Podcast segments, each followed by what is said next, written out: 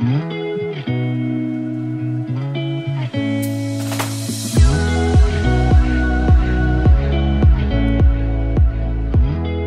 大家好，欢迎来到 Annie 的爱情急诊室，我是 Annie，你的爱情诊疗师。在这里，我们会解答大家在感情上遇到的疑难杂症，也会邀请听众朋友来节目上分享亲身经历的感情故事。最近天气又突然间变冷了，而且疫情的关系，好像北部又变得很严重，就是新北市啊、桃园那边好像有很多本土的案例。那在这边先就是提醒各位听众朋友，就是可能冬天吧，比较容易病毒比较容易滋长，那大家出门在外或者是在家都要特别注意防疫。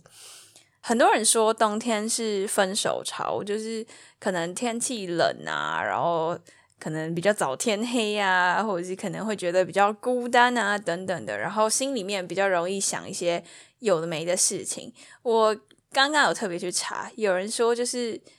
冬天的分手几率真的是夏天的好几倍，我忘记了是四吗还是多少？对，好像他们的原因是说。因为冬天就是比较靠近岁末嘛，一年的结尾了，大家都会有比较多事情要忙。像学生可能就是要忙着期末考、期末报告；那出社会的人可能要忙着年底的结案啊，或者是有一些任务需要在年末的时候完成。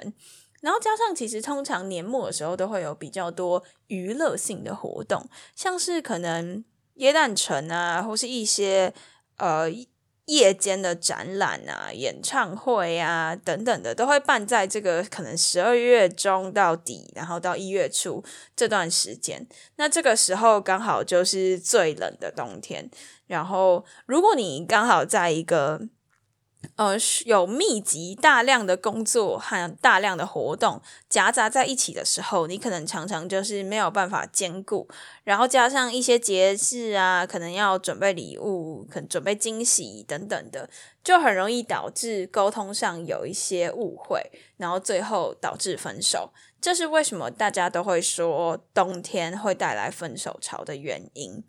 那最近呢，我有收到一个粉丝的私讯，他跟我说，就是最近因为期末考的关系，他压力很大，然后前阵子刚好。分手，所以导致他心情一直在一个非常非常低落的状态。他很想要让自己有一个休息的缓冲时间，就是好好疗伤，然后好好平复自己失恋的情绪。但是因为适逢年末，他有很多作业、很多报告，然后可能还有打工的事情，都要做一个结案，导致他没有办法在。他最需要休息的时候，获得充足的休息，那这个疙瘩就一直存在他的心里面，让他到现在都很难受，可能会嗯触景伤情啊，或是没有办法专注在他应该要专心的事情上面。那么今天我们就想要来跟大家聊一下。失恋到底是一个怎么样子的状态？那如果你面临了失恋，到底应该要寻求怎么样的方式去帮你度过这个难关？首先，想要先讲的是，其实其实失恋并不只是指呃你单恋啊没有结果，或者是你跟别人暧昧很久没有结果，或是你被分手了，或是你提分手，或是。两个人最后就走到分手等等，并不只是指这种爱情里面的感情状态的失恋。其实你跟呃朋友之间失和，或是可能跟朋友之间的感情淡掉了，家庭之间发生失和等等的，这其实都算是一种失恋。也就是说，呃，一段关系可能走到淡了，走到结束了，嗯，你失去了一些什么，这个就算是失恋的一种。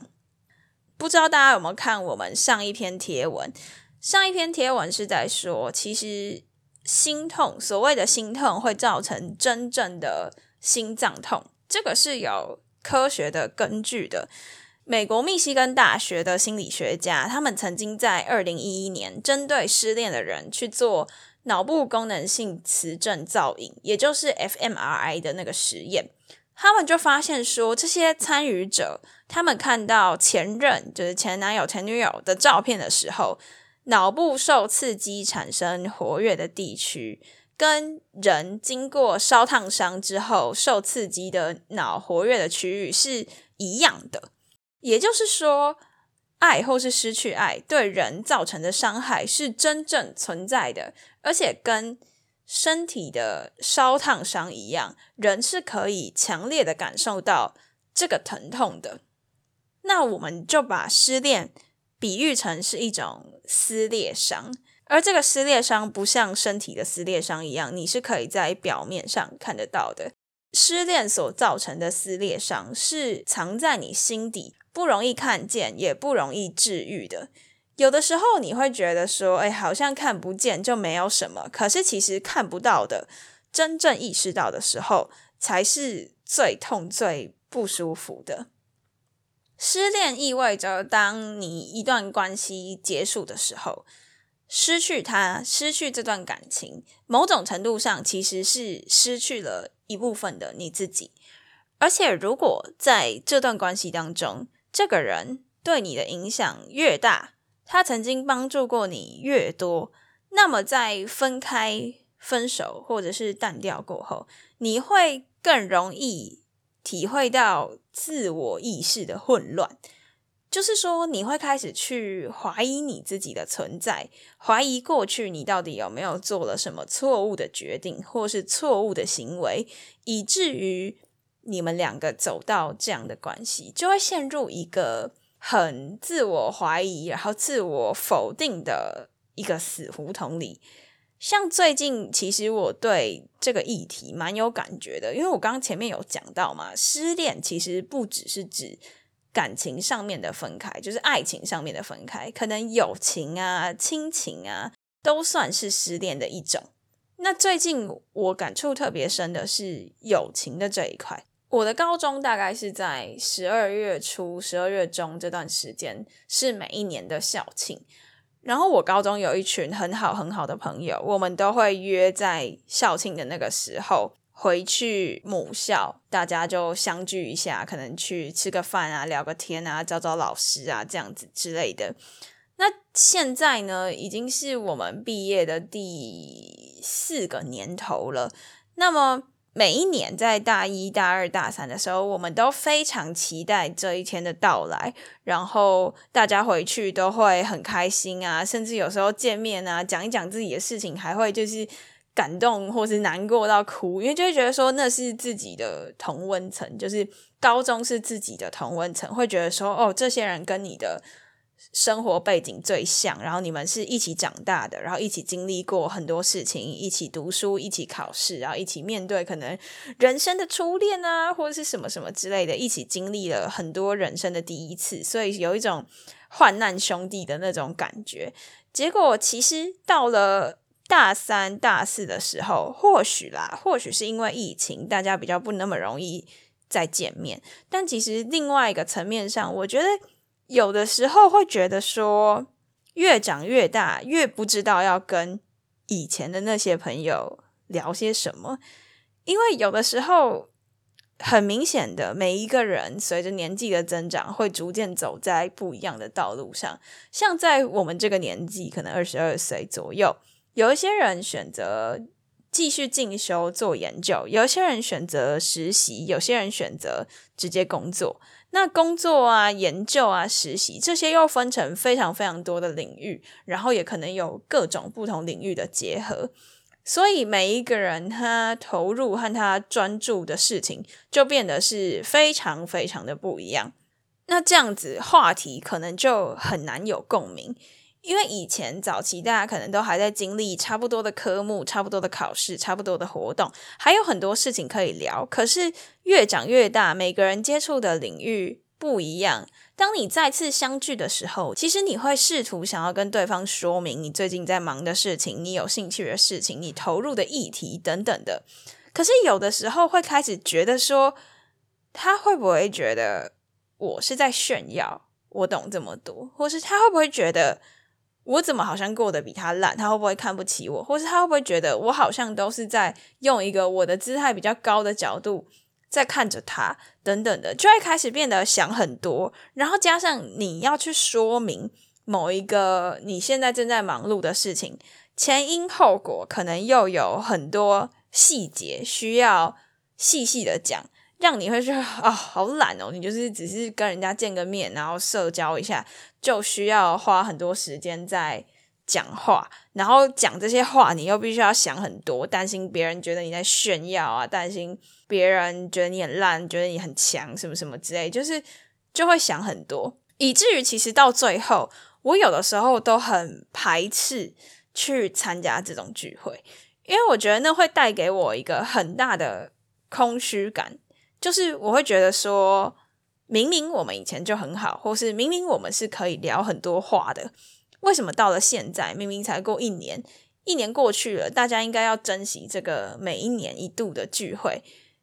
却好像是大家就来到那个现场，然后尴尬在那边，然后不知道要讲什么啊，可能就吃个饭，吃个饭就散了。好像跟以前那些一年一度的聚会，或是跟以前我们还在高中的时候差很多。我就开始想，这是我的问题吗？是不是我变得很封闭，或者是是不是我变得不爱讲话了，或是是不是我在排斥他们，我在刻意远离他们？我就会开始想很多，就觉得自己。很差劲啊，或者是觉得说是不是我在那边社交恐惧症，但其实大家都很好等等的，就会想很多。结果久而久之，我就开始有点排斥去这类型的聚会，但是心里面又会很难过，觉得明明我们以前那么好，为什么现在变成这样？其实这就是一种一种失恋吧，我觉得，因为毕竟这些人、这些事情对我来说是非常非常重要的，他们陪着我成长，然后对我有很大的、很好的影响。然后分开之后，我就会开始怀疑，那我是谁？以前的我又是谁？就会开始去想很多这些很 detail 的事情。但其实这些烦恼，我觉得某种程度上来说是有一点点多余的，就是理性上的我会知道说。本来人长越大，朋友就会越少，但是感性上的我就会去觉得说，是不是我自己做错了什么？不知道大家有没有曾经有我刚刚前面说的这些感觉啦？那如果你有的话，我想要说的是，就是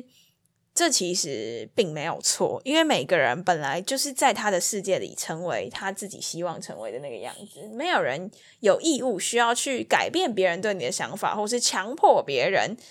去接纳你的想法，所以不管你是怎么样子，你决定是怎么样的生活形态都没有关系，那就是你，就是在你自己的世界，你就是你这个世界的主角，你不需要去受其他人的影响，也不需要去改变其他人，因为这都是没有用，而且也没有意义的。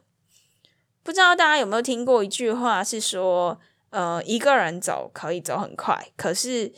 一群人走可以走很远，有的时候我认同这句话。毕竟有志同道合的朋友能够一起走上好一段路，是一件非常非常幸运的事情。但有的时候，其实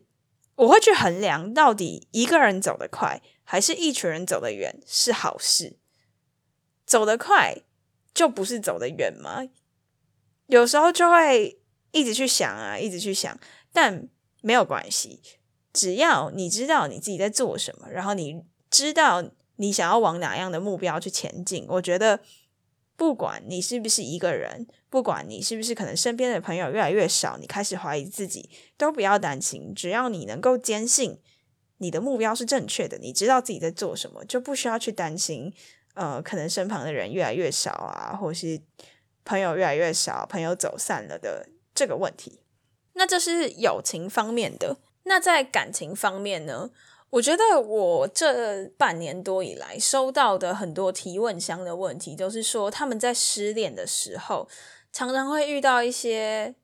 触景伤情的这个情况。也就是说，可能看到他们以前去玩过什么地方啊，一起去吃过什么餐厅啊，就会觉得很难过。诶，有两种情况啦。一种人是说，他觉得哦，好像看到这个地方，就会看到他们以前快乐的回忆。那现在那些快乐的人、快乐的回忆都不见了，物是人非了，让他觉得唉，怎么会这个样子？很难过。那第二种人是，他觉得，诶，这个地方很好。比如说，他们曾经一起常常去，诶，我想想看，常常去奇美博物馆玩好了，然后都觉得，哦，奇美博物馆，他很喜欢奇美博物馆，觉得这里是一个很好的地方。那可能分手后或是失恋后，他还想要再去那个地方，可是却会觉得说，哦，因为过去有一段很不开心的回忆在这里，以至于他看到。这个地点的时候，他就会想到那个不开心的回忆，以至于他觉得奇美博物馆这个地方是不好的，然后强迫自己去讨厌这个地方。不管你是哪一种触景伤情，或者是触景有恨情，对，都是一个我觉得蛮正常的现象。就毕竟呃物是人非啊，或者是看到东西就会想到某一件事情，这都是很正常的事。但有一些人，他的解决方式是他去找一个。别的朋友，或者是他自己，或者是他新的暧昧对象，或者是他新的对象，一起再去那个地方，试图去刷掉他在那里所产生的回忆。我觉得这个短期内可能有用啦，毕竟你可能找了一大群朋友一起再去奇美，然后你们在那边嘻嘻哈哈拍毕业照，很开心。那你以后想到奇美，你就会想到哦，你们在这边拍毕业照很开心，这样子不会去想到你可能跟你的前任在这里。呃，一起出去玩，然后前任不在了，你很难过什么的。当然，这可以刷掉一部分的记忆，没有错。但我认为，记忆并不是一个坑，然后就填一段记忆进去，然后把它挖出来，然后再丢新的进去，并不是这个样子。记忆是一个叠加的东西，哪一天你还是有可能去回想到更以前的，或者是说跟特定某一个人的，所以这并不是一个。正视问题、解决问题的方法，反而你只是想办法去刷掉某一个你不希望他待在那里的存在，然后用一个新的回忆去填补它。那哪一天你还是觉得很空虚、觉得很难过的时候，你还是会想到啊，这个问题并没有彻底的被解决。另外一个我很常看到失恋的人有的行为，就是他会强迫自己再去回去跟他的前任当朋友。因为他觉得，哎，好像不要撕破脸，或者是不要搞得很难看，还维持那种友好的关系，然后看起来好像，哎，人家都不知道你们有没有分手了，这样子比较不痛苦。然后原因是他觉得这样子就不会有那些撕破脸啊，或者是去恨对方的那种情怀，就会好，好像我们只是少了个名分，但是哦，我们之间的互动还是很 OK，这样子比较不会那么痛苦。但我觉得这是一个有点苟延残喘的模式，就是好像你只是不愿意去接受这个人在你的爱情生活中消失，你还是希望他以另外一个形式继续陪伴在你身边，他并没有。真正的消失，有的时候潜意识的你甚至会觉得说：“哦，我们之间是不是还有机会？我们之间是不是还有发展下去的可能？等等之类的。”其实这样子的拉扯对心灵的消耗，我觉得是更伤害的，因为你并没有强制的告诉自己说，这个人就是走了，他就是不在你的生活里面了。你会以为他还在，如果你没有切干净的话，你会以为他还在。所以，我其实常常看网络上有人在讲说，就是分手有的时候其实弄得难看一点比较好，然后你就会觉得哦，好恨他哦，再也不要见面了，什么怎样？我跟他就是八竿子打不着了，封锁什么怎样怎样，这样比较不会有那种苟延残喘的问题。那当然，我并不是说我要支持哪一种是对的，还是支持哪一种是错的，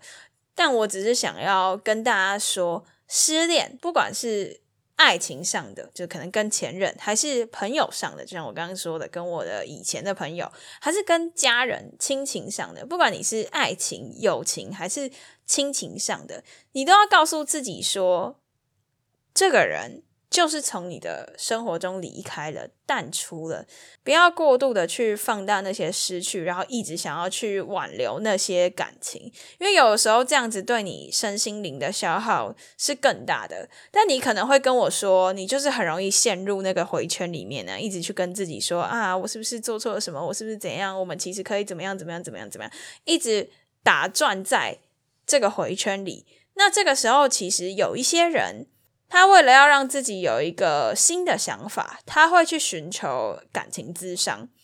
其实我曾经也有想要寻求感情咨商的时候，因为我觉得我有时候也会在某一些想法上打结。但是寻求感情咨商，并不是代表说你有什么身心灵的疾病，或者是你可能很糟，或者你很懒什么的，并不是这样子。寻求专业的协助，只是帮助你更有系统的去厘清你遇到的问题，让专业的心理师帮助你。一步一步的去厘清，在这段关系当中，你到底在意什么？然后你到底在想什么？你还有哪一个关过不去？有一句话很有名，是说，其实成长就是不断的在跟过去的自己和解。我觉得这讲的很好，因为有的时候你在未来突然想通的时候，你就会去原谅以前的你自己，因为有时候人就是会被一些观念、一些突发的事情。挡在你的身体面前，然后你踩不过去。但当你突然换一个想法，转一个念头，或是你遇到一个新的事件的时候，你就会发现说，其实你以前一直在那里打转，是一个很愚蠢的行为。然后突然间，这个茅塞就顿开了，然后你就会原谅过去那个一直在原地打转的自己，接受了一个全新的想法。那当然，并不是所有人都需要或是都适合感情咨商，因为有些人他可能就是不好意思去说出他心中的想法，或者是觉得说要把自己袒露出来，让别人看着你赤裸裸的说出你的故事，是一件很嗯不好意思，或是你不敢做这件事，或者是像最近疫情比较严重啊，可能有一些。诊所啊，或者是咨商师，他们就不太开放实体的咨商。最近刚好接触到了一个线上的失恋修复学的课程，你可能会觉得很荒谬，为什么失恋也要上课？但是当我去接触到这个课程之后，我才发现，原来失恋是可以被这样子解决的。啊，你要记得哦，我这边说的失恋，并不只是指爱情上的失恋，可能友情、亲情都算。我没有想到说，就是自己刚刚说在友情上面过不去的关，可能跟家人过不去的关，是可以这么样系统性的被解决。他是一个知名心灵保养系的 YouTuber，叫做 Blair，跟二零二一网络温度计统计全台前五大人气心理师。苏与新苏心理师两个主持人合开的一个失恋修复学的线上课程，总共有十五堂课。我自己有去体验这个课程，我觉得最特别的就是它的课程内容不会到让你负担很大，就不会说你要可能拿出一大包卫生纸要哭到不行，或者是说你要。呃，一直去做笔记，一直去学什么？我觉得不至于到这种程度。它反而是每一个单元都小小的，然后都有一个很系统性的学习记录表。它会叫你要模拟一个情境，然后去投入在这个情境里。比如说，像我最印象深刻的是，它有一个让你测试你的依附理论人格。的一个学习记录单，那这不像是以前我做的那些，就是他可能只是哦填填分数，然后填填问卷，然后最后产生出一个值，让你应对到你是哪一种依附人格而已。他是会叫你站在你自己的角度，跟你前任或是你现任的角度看某一件事情，你们两个在意的点分别是什么，然后写下你们的回答，再分别累计出。两个人到底分别属于哪一种依附的人格？那这对我来说非常特别的点，就是在了解我自己的同时，我也去解析了对方到底是怎么样的人。一方面是让我知道说，哦，对方可能是怎么样的人，然后我可能要怎么样跟他相处之外。我也可以告诉对方说：“哦，原来你是这样子的人，我是这样子的人，甚至是你认为我是怎么样子的人，两个人两边的观点可能是不一样的。这可以对情侣之间，或者是就算你已经是分手了，你也可以去。”回想说哦，原来当初可能出现的问题是在哪里？我们应该在下一段恋情的时候，下一段关系的时候，互相去了解彼此之间在意的事情是什么。那可能我看他，跟他看我，也都会有不一样的结果。简单来说，我觉得这套课程就是带给大家一个不一样的思维方式，很有系统的带你去看每一段关系，跟你自己的想法和对方的想法，让你能够更厘清说自己在关系里面的需求是什么，然后你缺乏的是什么，你可能要怎么样去面对一段感情，你才有办法让你自己更有安全感等等的。那这一套课程呢，目前到一月二十二号都有优惠的价码。那我会把课程的报名链接放在下方的资讯栏，大家在购买的时候可以输入就是 Any 的专属代码 Annie 三零零，就是 A N N I E 三零零，这是专属 Any 粉丝的优惠代码，那可以有优惠的折扣这样子。那这个优惠到一月二十二号，如果有兴趣的朋友，欢迎。参考下方资讯栏的连接，也可以在私讯我们跟我们讨论。因为我其实有把课程看完，里面我觉得苏心理师他的表达方式和他的建议，都会让你去回想一些你过去经历的事情，然后把那些过去的误会用很系统性的方式解开，而且他会带入一些就是脑科学啊，还有一些舒压的一些运动，会让你整个人都还。蛮舒服的，在一个身心灵都非常舒畅的情况下，去面对过去的自己，然后解决自己在感情上面遇到的一些困难和问题。好啦，那今天的分享就到这里结束啦。喜欢的话，别忘了追踪我们的 IG Annie，你的爱情诊疗师，也可以点主页的链接，更了解我们哦。最后啊，如果你还在为情所苦，除了可以报名刚刚说的线上课程之外，也可以加入我们匿名的赖社群，来跟大家一起互动讨论哦。那刚讲的这些连接，我们都会放在 IG 的主页，也会放在 Podcast 下方的资讯栏，有兴趣的朋友都可以点进去看看哦。那 Annie 爱情急诊室，我们就下集见啦，拜拜。